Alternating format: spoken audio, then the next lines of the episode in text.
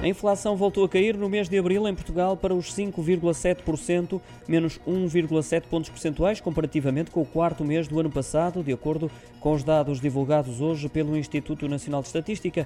A sexta queda consecutiva teve um importante contributo dos preços da eletricidade, do gás e dos produtos alimentares que há um ano atrás eram mais elevados. Já o indicador da inflação subjacente, ou seja, o que exclui produtos alimentares não transformados e energéticos, registrou uma variação de 6,6% menos 4 décimas do que em março. O INE destaca ainda que as contas para o apuramento do Índice de Preços do Consumidor no mês de abril foram feitas ainda antes da entrada em vigor da isenção do IVA no cabaz dos bens alimentares essenciais. Isto significa que os efeitos dessa medida só serão visíveis nas contas referentes a maio.